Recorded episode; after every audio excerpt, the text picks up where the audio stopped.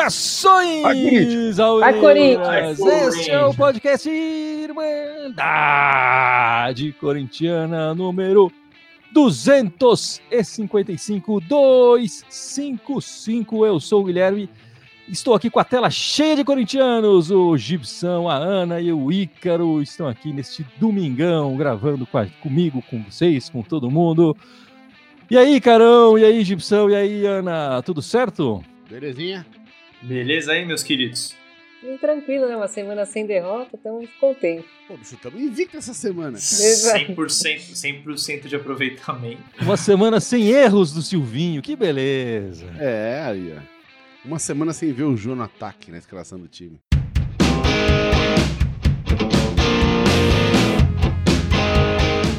Como a gente falou na abertura, né? O Corinthians não perdeu, também não ganhou, o Silvinho não errou, o Jô não jogou, porque o Coringão não entrou em campo essa semana, certo?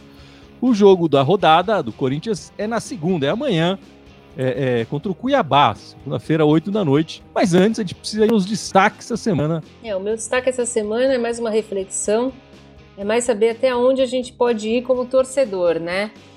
Nessa semana, apesar da contratação, a gente falou, vai falar mais pra frente do Renato Augusto, né? E antes do Juliano, mas houve dois protestos, né? O primeiro, um protesto mais pacífico, um protesto que foi na porta do CT, aonde o torcedor tem o direito reso de ficar, né? Tem que protestar. O time não tá bem, tá tendo as contratações, mas o time não está bem por enquanto, né? Não vem de bons resultados e eu acho que o, o torcedor tem todo o direito de protestar. Mesmo porque não tá, não- ele não pode ir no estádio atualmente protestar, né? Ele tá até indo algumas vezes na porta, mas a gente não tem essa opção hoje em dia de ir no estádio e mostrar que, o nosso descontentamento. Agora, no dia seguinte, né, houve o- a confusão com o Jô, né? A gente sabe que muitas vezes a gente já criticou o Jô. Isso a gente tem que separar do que aconteceu no. no- acho que foi na quarta-feira à noite ou na quinta-feira à noite, na qual ele estava num evento. Se a gente acha que o evento não, não deve acontecer, a gente tem os meios legais de isso, de proibir isso. Chama a polícia, chama. E fala que tá, tá irregular, que tá com, com, com aglomeração, né? mas não nos dá o direito, mesmo ele tendo perdido o gol, mesmo ele não tá fazendo uma boa, uma boa atuação no Corinthians, não nos dá o direito de, de ir lá e apedrejar o carro dele, podendo acontecer o acidente, ele tava com a família, né? Eu acho que a gente tem que refletir melhor até onde a gente pode ir como torcedor. A gente critica que o Jô sempre, o Gibson fala que não gostaria que ele tivesse no time, às vezes eu e o Guilherme temos outra opinião, mas isso. E, a- e aqui a gente recebe muitos comentários de querendo que o Jô que o Jô saísse. A gente sabe disso, que a gente sabe que o Jô não, não tá no nível que a gente gostaria de ver, que é o Jô de 2017, mas eu acho que tem limite ali pra gente conseguir torcer. Cara, o esporte, na verdade, é um negócio pra você se divertir, né? Pra você, pô, você se assistir, você torcer, você comemorar um gol, putz, ocasionalmente ficar triste pro seu time e tudo mais. Então esses momentos são legais pra você ver, pra você acompanhar por felicidade, por uma coisa de lazer. Não pra você querer botar fogo no carro do cara, né? A Ana tá coberta no que ela falou. É, porque, cara, uma coisa é criticar o jogador, criticar o desempenho dele em campo. Outra coisa é na, na vida pessoal do cara, bicho, sabe? É ridículo, né, cara? É, não, não faz o menor sentido. cara. É, A palavra-chave é estado de direito, bicho, cara. Isso aí é agressão, bicho. É outra, é outra jogada, né? Outra, outra, outra, outra história, né? Então não dá pra passar pano pra isso, cara. né? É, é ridículo, né, fazer esse tipo de atitude. Vamos lá então, mas vamos andar pra frente. Qual é o seu destaque dessa noite, aí, Carão? Cara, o meu destaque é um destaque histórico, né? Acho que o pessoal sabe que eu sou muito ligado à história e tudo mais, e faço as coisas também da Irmandade também relacionadas à história. É, Não, não caberia um assunto tão grande assim, mas como a gente está falando muito de contratação recentemente, eu queria fazer até um breve quiz aqui. Vocês sabem quando que foi ativada, como surgiu a sirene do Timão, a sirene lá no Parque São Jorge, para anunciar as contratações? Cara, eu já li sobre isso, mas meu, faz muito tempo. Meu Alzheimer não vai permitir lembrar, não. E aí, Ana, Ana, arrisca? Eu ia chutar que foi com o Vicente Matheus, mas eu não sei se é mesmo. É, tem a cara dele isso aí. Cara, não foi com o Vicente Matheus, foi com o Vadi Elou. Elou, eu não sei falar o nome dele, mas foi o presidente antecessor né, dele. é, em 68 para anunciar a vinda do jogador Paulo Borges. E aí depois o Vicente Matheus tornou isso conhecido. De fato, eles instalaram lá no Parque São Jorge, não sei quem, se algum corintiano não tem esse, essa informação, mas sempre que vem uma contratação, é, é, toca a sirene lá, alto e tal, virou uma coisa bem, bem marcante do Corinthians. Por algum tempo, por conta dos anúncios rolarem lá no Joaquim Grava, no CT, eles pararam, mas eles voltaram com essa tradição, é uma coisa bem conhecida. E ainda bem, a Sirene tocou essa semana também duas vezes e espero que toque mais uma vez aí. Gibson e o seu destaque? É, a, a, questão é, essa, essa semana muita gente questionou, enfim, né, com a vinda né, desses reforços, o Juliano tá chegando, Renato Augusto, talvez o, o Guedes, né, enfim, que tá aí também na, na, na mira do timão. É, o pessoal falou, poxa, mas tá tendo um esforço absurdo do clube para melhorar as finanças, o clube tinha conseguido reduzir a folha salarial de 14 1,6 milhões por mês para 10,5, ou seja, 4 milhões a menos. Mas com, com essa questão da contra, das contratações, o pessoal falou, poxa, mas você não vai minar esse esforço de sanar as finanças do clube, né? E na teoria, não, né? Porque com todas essas vendas que foram feitas até agora, né? Como eu tinha falado, a folha tinha caído quase 4 milhões, a folha mensal, né? Mesmo com as contratações do Renato Augusto e do Juliano, ela de, sei lá, de 10.8, sei lá, foi para 12 agora, né? É, mesmo talvez com uma chegada hipotética aí do Guedes, vai, sei lá, para 12,5, sei lá, não vai chegar a 13, enfim. Mas vai estar tá tendo uma economia mensal ainda rolando. É, a única coisa polêmica do equilíbrio das contas, enfim, desse ano, é que eles aumentaram a previsão de ganhos com venda de atletas, né?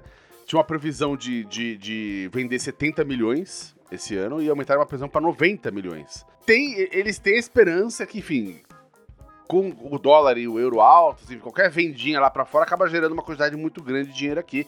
Mesmo seja uma venda que para os caras lá fora é dinheiro de pinga, aqui pra gente é dinheiro que, que faz diferença. Mas, enfim, é, tem, tem uma controvérsia aí. Mas, de qualquer maneira, tá para sair, acho que a semana que vem ou na outra vai sair o, o, o, o balanço semestral do clube, né? E ao que tudo indica, pelo menos nas prévias que saíram até agora, deve sair azul, né? Ou seja, positivo. Não muito, assim, quase zero, quase zero a zero, mas perto do buraco que se teve nos últimos anos, nos últimos três anos principalmente. Poxa, só de estar tá zero a zero já demonstra uma mudança de atitude brutal no clube, né? É, mas tem uma série de pendências, enfim, tem, tem direitos de imagem atrasados, a sede continua com um déficit de quase 30 milhões mensais. É, cara, tem uma série de absurdos rolando ainda no clube. É, que, enfim, a, a, impressão que dá é que eles estão tratando disso, mesmo com essas contratações. E dentro do clube a expectativa é de que, com essas contratações, o clube possa mudar um pouco a chave, mudar o momento dele, né? Então conseguir ali colocações melhores, por exemplo, se ele consegue se beliscar uma vaguinha para Libertadores, é mais dinheiro que entra pro clube, né? No, no, ano que vem, por exemplo, se joga, sei lá, a tal da Copa do Brasil e não sai logo no começo, ganha mais um dinheirinho ali também, Sul-Americano. Então, então é, na teoria, a lição de casa continua sendo feita, mas a conferir. É, só, só, fazer um adendo aqui, o Ricardo falou um negócio interessante, o Ricardo Jorge Santos, um abraço, Ricardo. Ele falou que tem, tem também outros caminhos para capitalizar, um deles é o que vai ter shows na arena. Isso é possível porque teve uma mudança né, no, na história da Arena que não podia ter shows, e aí abriu essa possibilidade, essa mudança é, é, recente, né? Para ter shows, claro. Depois teve a pandemia, não aconteceu show nenhum, mas com a Neoquímica Arena, né? Com a entrada da Neoquímica, houve essa mudança, justamente porque a Neoquímica quer também explorar a Arena é, é em shows e tudo mais para aumentar a, a exposição da marca, né? Então houve essa mudança aí importante. E o meu destaque nessa noite não pode ser outro, é a contratação do, do, Renato Augusto, mas não exatamente a contratação dele, que a gente vai falar bastante aqui ainda. Mas mais especificamente que é o último jogador daquela debandada da China que está retornando ao Corinthians, né? O Jadson já voltou, o Ralph já voltou, é, o Wagner Love, que foi para outro clube, né? Ele foi para a França na época, mas depois voltou. E agora o, o Renato Augusto está e tá o Gil voltando, também, né? né? O Gil, bem lembrado, também saiu e e o Renato Augusto era o que faltava para a gente fechar esse, esse ciclo né, de vai e volta e tudo mais. Tá de volta aí o grande Renato Augusto. É... E a gente fica com aquele gostinho, né? Aquele 2016 prometia muito. Virou o ano, todo mundo feliz. Em, em poucos dias em janeiro, saiu todo mundo e a gente ficou preocupado. E aí, meses depois, saiu o Tite, né? Tá aí o grande Renato Augusto de volta. Que, e vamos começar já a falar do, do, do Renatão aí. É, é uma contratação que, que eleva demais o, o nível do, do Corinthians, nosso meio-campo, né? A gente falava aqui na Irmandade já, sei lá quantos anos, que faltava um cérebro, faltava um cara decisivo pro, pro Corinthians, um cara que pensasse o jogo, e esse cara chegou, né? Renato Augusto chegou aí e, e promete demais nesse. Acho que não tanto nesse ano, ele tá com seis meses sem jogar, enfim, mas. É, é, e o Corinthians também tá enfim, tropeçando e tudo mais, mas especialmente pro ano que vem é, é, eu estou bastante otimista com a presença do Renato Augusto e também do Juliano, né? Eu acho que ano que vem, obviamente, a diferença vai ser maior, mas acho que ele já vai fazer diferença logo quando ele voltar, cara. Não, sem dúvida, sem dúvida. Já vai mudar uma chavinha ali no, no time. Sem dúvida. Entrando em campo vai ser completamente diferente. É, e eu colocava ele logo que pudesse. Não tá treinando, tá, tá, seis meses sem jogar, mas o Lua também tá quanto tempo sem jogar? Vamos então. colocar o cara aí, né? Vamos colocar tá três cara... anos sem jogar, né? Como é que você vê a contratação do Renatão, Ana? Ah, com muito otimismo, né? Ele é craque, né? A gente sabe que ele é craque. Sei que tem essas, essas questões aí que você já falou, física, tá seis meses sem jogar, mas ele de meia, seis meses sem jogar, é melhor que o Gabriel de meia, né? Não temos nenhuma dúvida disso. Eu, eu, eu, até fiquei triste agora na sua fala, que você falou pro ano que vem. Eu pensei, pô, mas eu já tava pensando no Flamengo semana que vem já. Ele tá querendo me jogar pra baixo já. Eu acho que o Corinthians vai estar vai tá um time melhor o ano que vem, mas com o Renato Augusto já vai melhorar logo de cara. Não, mas é craque. É, tem a questão que ele tá sem jogar desde o começo do ano, mas pelas notícias que estão ventilando aí, ele tá treinando, tá treinando bem, né? Então ele não tá fora de forma, por exemplo. Ele, cara, acho que em cara, uma, duas semaninhas ele vai estar tá no, no, play já, cara. Já vai estar tá no. Vai é, tá, é tem a questão também dos jogadores que vieram da China, né? Todos eles também tiveram uma certa dificuldade no início, quando chegaram, quando voltaram, né? Demoraram um pouco pra. pra enfim, o ritmo de jogo, a disputa de bola é outro, é outro nível, é outra história. Mas eu confio que o Renato vai, vai conseguir superar mais rápido que os outros que é um cara inteligente, né, né cara? É, é, assim, tem vários elementos que o Corinthians ganha com o Renato Augusto, assim, né? O primeiro deles é isso que vocês estão falando, todos vocês falaram, e eu complemento que o Gui falou. Eu vi uma matéria muito boa, uma análise tática do, do GE essa semana, é, que mostrava como ele jogou na China, assim, e era um absurdo, cara. Ele, ele, ele, jogou, por exemplo, de segundo volante, ele jogou, jogou como esse meia cerebral que o Gui tá falando, que era o cara que pegava a bola de costas e sabia como fazer a distribuição de bola. É, ele acelerava o time ou ele segurava o time. Ele que determina o ritmo de jogo do time, assim. E a gente de fato não tem isso dentro do clube é, há muito tempo. Acho que desde, sei lá, desde a saída dele, porque o Rodriguinho também não era esse cara, né? O Rodriguinho era um outro perfil de jogo. É, eu acho que o Cantijo tende a crescer muito com ele, porque eu acho que é, o Cantígio eu acho que pode dividir um pouco a responsabilidade. Nossa, já vi a cara do Gui e da Ana, depois que eu falei isso, já me disse tudo. É, não, é Mas que eu, eu, eu, ele tende eu, a ganhar. Eu acho que o Cantígio ele... vai perder espaço. Mas enfim. Não, eu pensei, ele vai crescer no banco. Assim, eu acho que ele tende a ganhar. Não, aí vamos lá. Eu acho que se ele for mantido como segundo volante, aí sim talvez ele perca espaço, porque ele não tem poder de marcação. Ele precisa aprender a marcar, né, de fato ele pode ser um cara muito importante para distribuição de bola também, porque ele meio que faz o primeiro passe, né, com o Gabriel também de primeiro volante dando sustentação de marcação. E cara, o Renato Augusto e o Juliano ali na frente são, são a ponta de escape para sair o jogo. É, então acho que ele tende a ganhar muito. Agora vamos ver onde o Silvinho vai colocar o Renato Augusto para jogar, né? E essa é outra questão. É, é, o Ícaro falou do Cantígio, o Cantígio pra mim tá jogando de primeiro volante, ele tá indo atrás lá buscar a bola e dividir o jogo. Essa função quem vai começar a fazer para mim passa a ser o Renato Augusto, que ele já fazia isso em 2015, ou talvez até o Juliano, enfim, mas vai começar a ter outros jogadores. Por isso que eu acho que o Cantígio perde espaço. Que o Renato Augusto vai mudar o, o jeito de jogar, eu não tenho a menor dúvida. A gente olhava, fui procurar o mapa de calor dele lá na, na ele joga em todo o campo. Quer dizer, ele tem uma preferência aparentemente pelo lado esquerdo, mas ele joga o campo inteiro. Ele pode jogar em qualquer posição ali do meio para frente, inclusive de volante. É, é, um jogador diferenciado pra caramba, assim. Eu, eu acho que a gente tem. É, vamos ver em campo, né? Que o cara começar a jogar, mas assim, a minha expectativa é que a gente contratou o melhor meio-campo, vai ser o melhor meio-campista do futebol brasileiro. Precisa ver como é que o Silvinho vai armar essa equipe e como é que a equipe vai se organizar em torno dele agora. Acho que essa é aqui a questão. Acho que a gente podia montar cada um aí o seu. Bora lá então, começa você, Ana. Então o meu seria Cássio, João Vitor, Gil, Raul, Fagner, é, Xavier. Você colocou Piton, três zagueiros, é isso? Isso.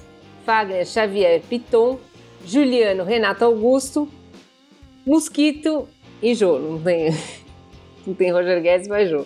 Cara, eu vou falar do time hoje, né? Do jeito que tá, e inclusive contando como o Cantígio tá jogando hoje. É... A defesa, enfim, Cássio, Fagner, João, Gil e Fábio Santos. Gabriel, provavelmente o Renato Augusto eu colocaria de segundo volante hoje. Juliano no meio, é... Mosquito, Vital e Jô na frente. Do jeito Tô contigo, que tá, Carão. Tô contigo, Carão pensando nesse esquema que o Silvinho tá armando. Acho que é, acho que é mais ou menos isso. Talvez eu colocasse. É, é, tirava o Vital, que não tá jogando bem, enfim. Colocava o Marquinhos, talvez, ou talvez até o Rony, e fazia uma outra história então, lá. não, pensando no, no, no, que vem fazendo o time, como disse o Gui, né, eu, eu iria nessa, nessa, nessa opção que o, que o Crickano falou, acho que eu iria junto com ele, só que sem o Jô na frente, cara. Pra mim o Jô não joga mais nesse time, né? Eu prefiro jogar sem centroavante. Bom, beleza. É... E eu preparei um pequeno quiz para vocês sobre o Renato Augusto aqui. Como ele deve jogar com a camisa 8, são oito perguntinhas para vocês responderem aqui sobre a peraí, carreira... Deixa eu, abrir, deixa eu abrir o Wikipedia aqui, peraí. Do Renato Augusto aqui. Vamos lá, qual foi o jogo de estreia da carreira do Renato Augusto? Não é do, não é do jogo do Corinthians, da carreira do Renato Augusto. Eu chutaria um Flamengo e Botafogo pelo Carioca. Eu chutaria quinta B contra quinta C na escola.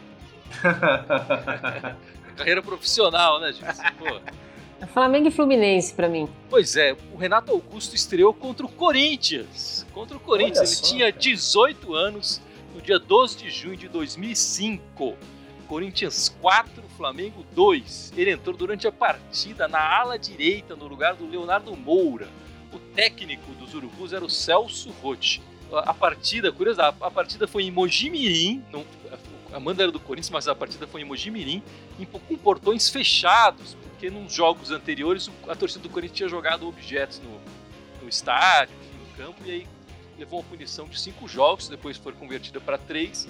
Essa Era qual torneio? É brasileiro? O Jô jogou muito bem esse jogo. brasileiro. O Jô marcou dois gols, o Abuda marcou um gol e o Roger marcou outro gol. Então, a estreia do Renato Augusto foi contra o Coringão, estreia profissional do, do, garoto de 18 anos ali. Agora, pelo Corinthians, ele disputou 127 partidas e marcou 15 gols. Contra quem foi o primeiro gol dele com a camisa do Coringão? Contra o time da Vila Sônia. É que eu, é, toda vez que eu, levo, eu, vejo o Renato Augusto, eu lembro daquela cobertura no Rogério Ceni e me emociona. Ah, golaço, golaço. Aquele lá é clássico. Né? Vou chutar contra o Vasco. Foi o Corinthians 3, União Barbarense 0, no dia 13 de março de 2013. O jogo foi no Paquembu. O Renato Augusto entrou durante a partida no lugar do Romarinho, com a camisa 25. Ele marcou o gol aos 47 do segundo tempo. Foi o terceiro gol do Corinthians, já estava 2 a 0 os outros dois gols foram do Douglas e do Jorge Henrique. O Emerson jogou muito bem nessa partida, o Sheik. E a curiosidade fica aqui no gol do União Barbarense, quem tava lá? O Valtão. Depois veio jogar no Coringão, reserva. E durante a partida, o Walter pegou um pênalti do Chicão. Saudades, Walter. Com a camisa do Corinthians, contra qual adversário o Renato Augusto mais marcou gols? Ele marcou ah. três gols nesse adversário. Eu acho que é o time da Vila Sônia agora. O time da Vila Sônia, eu, esse eu acho. Eu vou com a maioria, porque o meu Alzheimer me diz É, errado. Três, é Foi Ei. contra o Atlético Paranaense. Foram três gols. E a curiosidade fica que foram três gols todos jogando fora de casa, né? O Corinthians ganhou de 2 a 1 um amistoso, o Luciano fez outro gol e depois o, o Corinthians ganhou de 4 a 1 no Brasileiro.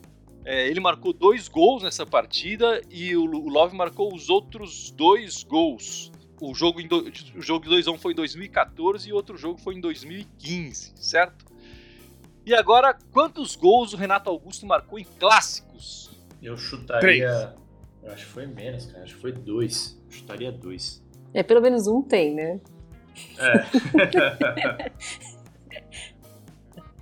Três. Ele marcou só um, só aquele golzinho clássico. Só aquele? Você tá brincando? Só aquele contra o time da Vila Sonsa na, na Vila Sonsa na Recopa, aquele golaço de cobertura, né? Sim. mas- Mas tem um detalhe, ele marcou 15 gols e o Corinthians nunca perdeu quando o Renato Augusto marcou gol. Nunca teve uma derrota com o Renato Augusto marcando gol. Foram 13 vitórias e apenas um empate. Sendo que ele marcou dois gols numa partida, na partida contra o, Atlético Paranaense, né? Então são 14 jogos que ele marcou gols. O Corinthians nunca perdeu. Esse empate foi em 2015 contra o Grêmio. Não sei se vocês lembram, marcou, marcou um gol de cabeça ali, de Uhum. casquinha, acho que o lançamento do Jadson, um jogo que o Corinthians estava perdendo, e ele marca o gol de empate também. Ah, na arena, né? Importantíssimo. arena, É, na arena, na arena. Um Foi jogo na arena, eu lembro. Foi, foi um gol importante para a campanha do Corinthians É, também a naquele ano. comemoração dele foi bem efusiva nesse jogo. Nesse gol. Exatamente, exatamente. A gente sabe que o Renato Augusto é destro. Ele marcou 15 gols pelo Corinthians, mas quantos ele marcou de canhota aí, Carão? Pô, aí você tá me complicando, hein? Sei lá, cara, uns 10. Não tem nem noção. Pô, ele marcou 15, você tá achando que 10 foram de canhota? Ai, marcou 15. Não, eu exagerei então.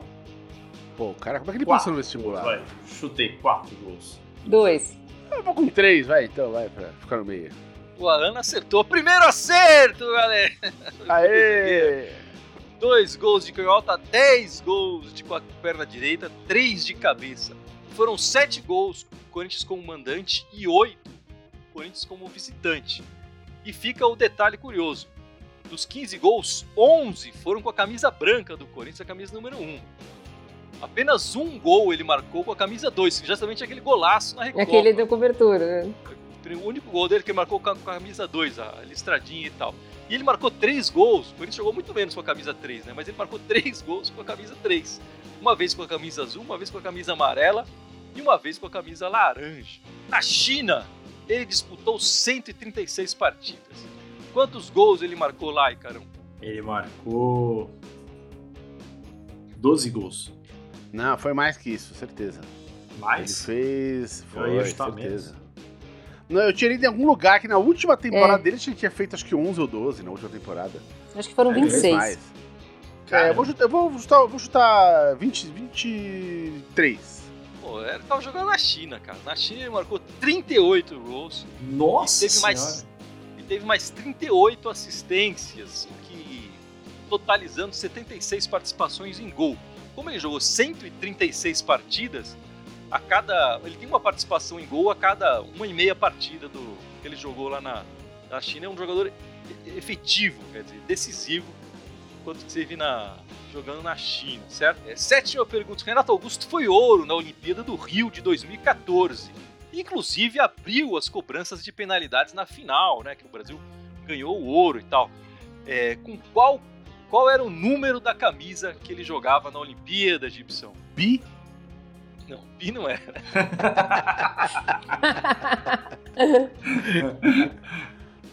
Ele tava com a.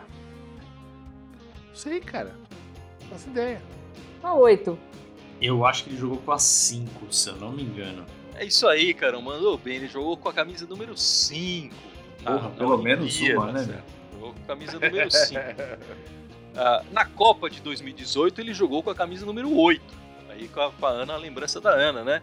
E, e na Copa também de 2018, ele foi o primeiro jogador pelo Brasil, disputar a Copa pelo Brasil, atuando na China, né? Era o primeiro jogador jogando na China, foi convocado para a Copa do Mundo. É, naquele momento o Paulinho também foi para a Copa, mas ele não estava mais na China, ele estava no Barcelona. Né? E a última pergunta: quantas cirurgias o Renato Augusto teve que fazer durante a sua carreira? Vai lá, Ana. Acho que é mais que gol, eu acho, viu? 5. Três. Eu vou chutar. Vou chutar mais, vou chutar 7. Quase! Ele fez seis cirurgias durante a carreira dele. Três no joelho e três no rosto. Foi uma no joelho direito, em 2013, quando ele estava no Corinthians, duas no joelho esquerdo, quando ele estava no Bayern Leverkusen. Ele teve duas cirurgias no rosto quando ele estava no Flamengo. Uma que ele um desvio de septo, enfim, foi uma coisa simples. A outra foi mais grave, né? Ele quebrou a cara, teve um afunda- afundamento de malar, colocou 11 parafusos, daí a, a cicatriz que ele tem no rosto, né? E depois de novo ele quebrou a cara no Coringão, né? Também no contra Eu lembro que ele jogou de máscara uma época. Isso. É. Ele quebrou o osso arcosigomático. É, no Coringão tá aí. O quiz do Renato Augusto, passando aqui na Irmandade Corintiana pra gente conhecer um pouco mais desse jogador que a gente tá com esperançoso aí no, no ano do, do Coringão, né? Espero que o Corinthians não contrate o Roger Guedes, então, porque esse, tipo, esse quiz do Roger Guedes a gente não vai acertar nada. Mas enfim, amanhã a gente tá gravando esse podcast no domingo, amanhã, segunda-feira, o Corinthians joga contra o Cuiabá, né? E, e, enfim, não vai poder jogar o Renato Augusto, não vai poder jogar o Juliano, vai continuar aqueles mesmos que a gente tava. Não, não, temos a volta do Léo Natel. Ah, que beleza! Que beleza, que reforço. O Cuiabá, ele, ele ganhou na última rodada, né? Melhorou a posição. Ele tá a dois pontos do Corinthians, tá na 15 posição. É um jogo, aquele jogo de seis pontos, né? Se a gente perde, a gente vai pa- passar para baixo deles. Importante o Corinthians conseguir essa vitória fora de casa, né, Gibson? É, esse jogo aí tem que ganhar, pelo amor de Deus. Não dá pra brincar com isso. Como você vê essa partida, Ana? Você tá com medo do Cleison, do Marlon, do Wendel, que jogam lá no Cuiabá? Atualmente eu tenho medo de todo mundo que joga contra o Corinthians, mas. medo, medo eu tenho, mas a minha esperança ainda é maior. Eu espero que a gente ganhe. E eu ainda tenho aquela curiosidade pra saber se o, o Corinthians vai deixar escalar o Cafu ou não.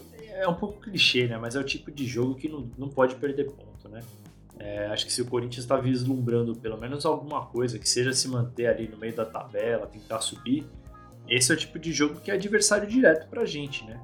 A gente tá falando da contratação. Se o, o Silvinho quiser aproveitar essas contratações, ele precisa ganhar jogo pra estar aqui o ano que vem. É, não dá pra manter esse, esse cara no Corinthians e o Corinthians começar a perder essas partidas como a- essa de segunda-feira. Não tem como segurar o Silvinho desse jeito, né? Os outros dois treinadores que passaram pelo Corinthians, tanto o Mancini quanto o Thiago Nunes, que foram mal, né? Tinham um aproveitamento muito, superior a esse do, do Silvinho. Não dá pra gente ficar com esse aproveitamento ruim, né, Ana? Não, não dá pra ficar com esse aproveitamento ruim, eu concordo com vocês. É, eu espero, além de, de 1 a 0 eu espero que pelo menos o time mantenha o nível de condicionamento físico os dois tempos, né?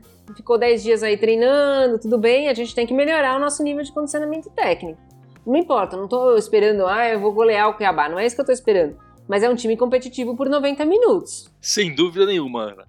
E depois a gente vai pegar os Urubus do Rio no domingo, 4 da tarde, na Neoquímica Arena. Os últimos jogos que a gente teve contra esse adversário foram terríveis, né? O Corinthians precisa mostrar muito mais nessa partida.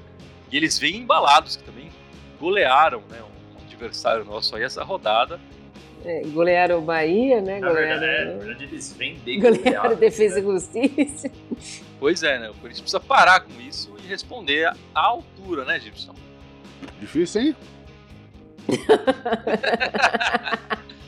Esse jogo aí, se arrancar o empate, é pra comemorar campeonato, bicho. Ana, você quer falar das meninas? Essa semana o Corinthians perdeu uma, uma jogadora, né? Perdeu essa semana uma- a nossa artilheira, né? A maior artilheira do Perdeu, Campeonato digam assim, não Brasileiro. morreu. Não, perdeu né? não, É, vendeu, é, né? É.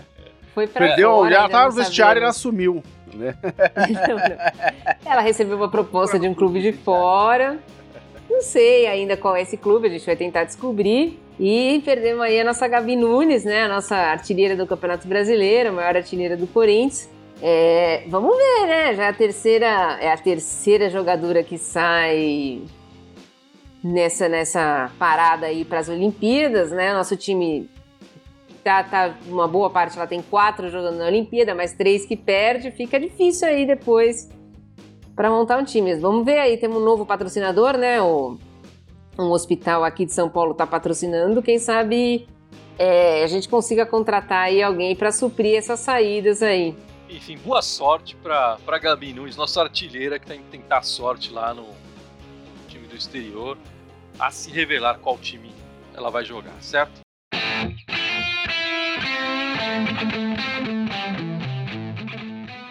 Bom, meus amigos, vamos encerrando então este podcast, essa live. É, mas não sei antes. Eu não vou falar pro Gibson, não vou falar pro Icarão, né? O Icarão é bom Aê. usar o Icarão de vez em quando. Fala as nossas redes sociais aí, Icarão. Eu fiquei, eu fiquei muito tempo fora, então eu acho justo que, que eu exercite aqui meu poder de memória. É, sempre naquele esquema de, de contabilidade do Gibson. É, Facebook, YouTube, é, Instagram, Twitter, Deezer, Spotify, SoundCloud, iTunes, TikTok e Telegram. Todos eles Irmandade Corintiana com TH, só no Twitter que é Irmandade Timão. Mas então é isso, meus amigos. Muito obrigado pela participação de todos e vai Corinthians! Vai, Vai, Corinthians! Corinthians!